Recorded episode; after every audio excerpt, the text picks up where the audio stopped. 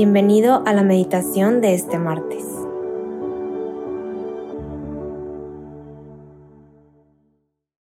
En el nombre del Padre, del Hijo y del Espíritu Santo. Amén.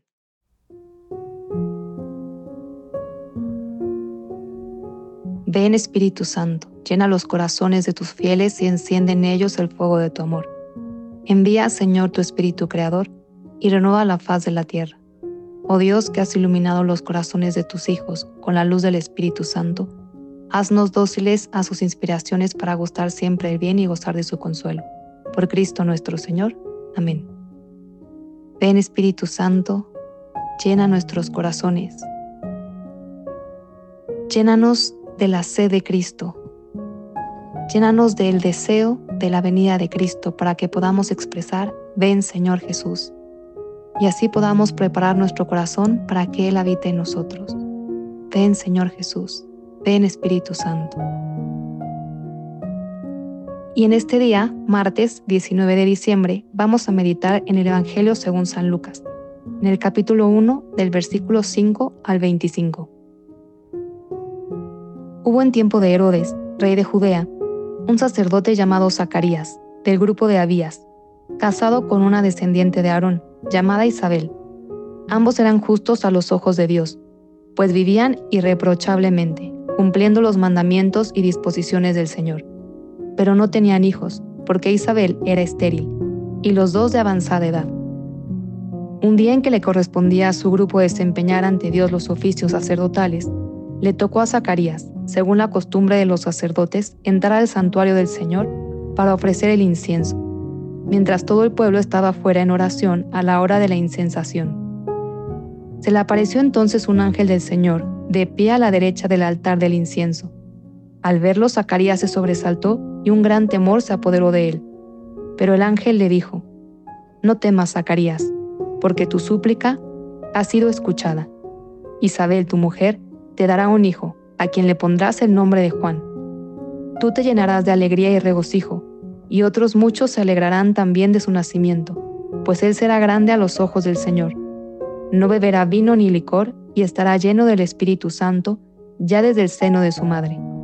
Convertirá a muchos israelitas al Señor.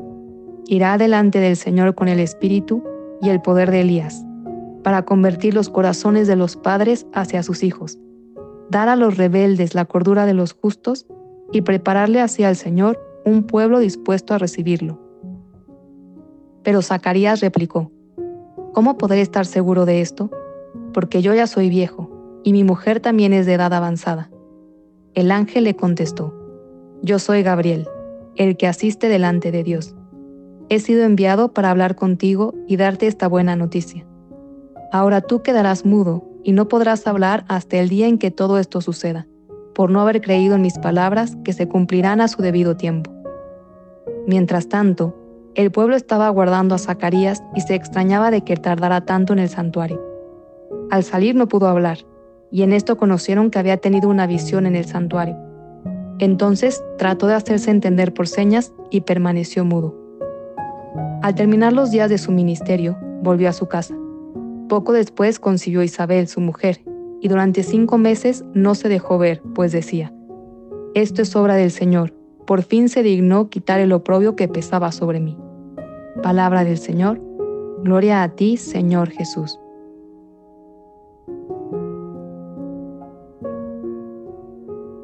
En este momento en el que Zacarías recibe el anuncio del arcángel Gabriel, podemos ver cierto paralelismo con el anuncio a María. Zacarías representa el Antiguo Testamento. Como a ella se daba el cumplimiento de ese rito sacerdotal y estaba por entrar la buena nueva, la novedad de Cristo con María. Vemos como aquí es el mismo arcángel Gabriel el que se aparece a Zacarías y a María. Y comienza diciendo, no temas. Le dice a Zacarías y también a María, cuando se le aparece, lo primero que le dice es, María, no temas. En este caso, a Zacarías le dice, tu súplica ha sido escuchada. ¿Cuántas veces Zacarías e Isabel no habrán orado a Dios para que les concediera el don de un hijo? en esa época era algo muy feo, algo que se veía mal, como una pues maldición, un oprobio, el que Isabel fuera estéril. Y aún así, ellos vivían irreprochablemente cumpliendo los mandamientos y disposiciones del Señor. A pesar de su avanzada edad, ellos seguían cumpliendo a Dios, aunque aparentemente, ante la sociedad, ellos no habían sido bendecidos. Es tal vez una paradoja que todavía vivimos en que muchas personas buenas aparentemente no son bendecidas o aparentemente no tienen los mismos beneficios que otras que no siguen los mandamientos del Señor. Pero aquí vemos cómo siempre la oración es escuchada y cómo para Dios no hay imposibles y que Dios sabe el tiempo perfecto. Y vemos también cómo Zacarías, que era irreprochable, pues es humano y duda. Su fe es débil, tiene fe, claro, pero es un poco débil. Y le pregunta al ángel, ¿cómo podré estar seguro de esto? Y entonces Gabriel le contesta que va a quedar mudo hasta que esto se cumpla, por haber dudado. Y vemos el contraste con María cuando el ángel le, le anuncia la venida de Cristo, lo único que responde es, hágase. Ella cree inmediatamente, dice que así sea, hágase en mí según tu palabra. Y curiosamente, Zacarías queda mudo y, su mujer, Isabel, se esconde después de que queda embarazada durante cinco meses Sabemos que María se entera del el embarazo de Isabel cuando ya estaba en el sexto mes y María inmediatamente se va a servir a Isabel. Cuando María llega a la casa de Zacarías e Isabel, ella, al saludar a Isabel, Isabel queda llena del Espíritu Santo, por lo tanto Juan, que estaba en el vientre de Isabel, también queda llena del Espíritu Santo.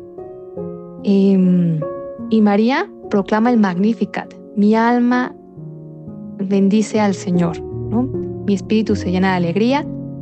Y curiosamente, en esta casa de Zacarías, donde él estaba mudo, donde quizá pocas palabras se pronunciaban ante el misterio de lo que había sucedido, llega María a pronunciar esta alabanza a Dios. Ante el silencio de Zacarías, María grita, canta, alaba a Dios. Y con esto podemos pensar cuál es nuestra actitud ante el Señor. Quizá la de Zacarías, que aunque podemos seguir los mandamientos, querer seguir el camino, pues nuestra fe es aún débil y todavía nos falta creerle más a Dios, a sus promesas, a lo que Él tiene prometido a los que lo aman, quizá no en esta tierra, pero en el cielo. O la actitud de María, que inmediatamente cree en las palabras del ángel, cree en las promesas y se dispone totalmente, hágase en mí. Y podemos ver cómo para Dios no hay nada imposible, no hay nada que no pueda hacer porque Él es el creador. Tan es así que hace que una mujer de avanzada edad quede embarazada y también que una virgen quede embarazada. No hay nada imposible para Dios. ¿Qué es aquello que le tengo que pedir? ¿Qué es aquello que le tengo que presentar en mi vida para que Él lo, recree, lo haga de nuevo. Isabel tenía esta esterilidad. En mi vida, ¿qué aspectos hay de esterilidad? ¿Dónde no estoy dando vida? Aquí dice que Juan iba a quedar lleno del Espíritu Santo para convertir los corazones de los padres hacia sus hijos, dar a los rebeldes la cordura de los justos.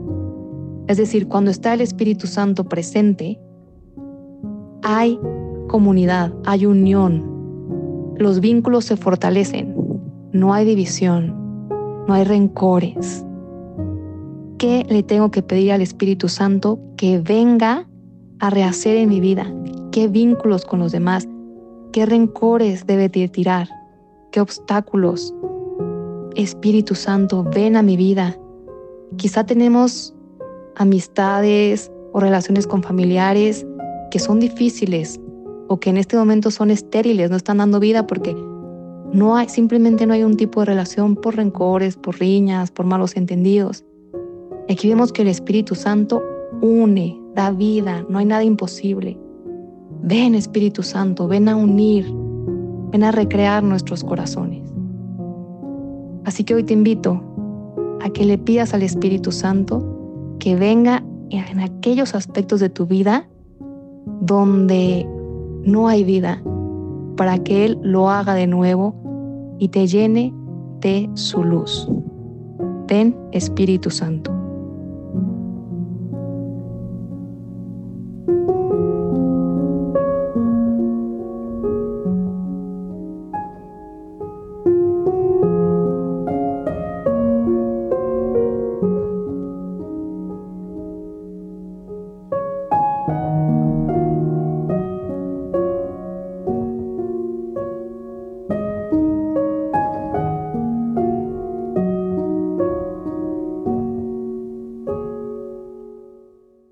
Damos gracias, Señor, por todos tus beneficios, a ti que vives y reinas por los siglos de los siglos. Amén. Cristo Rey nuestro, venga tu reino.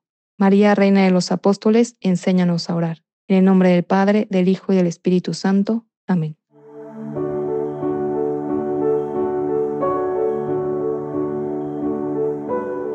Te invitamos a quedarte dialogando con Dios y seguir en oración. Nos escuchamos mañana.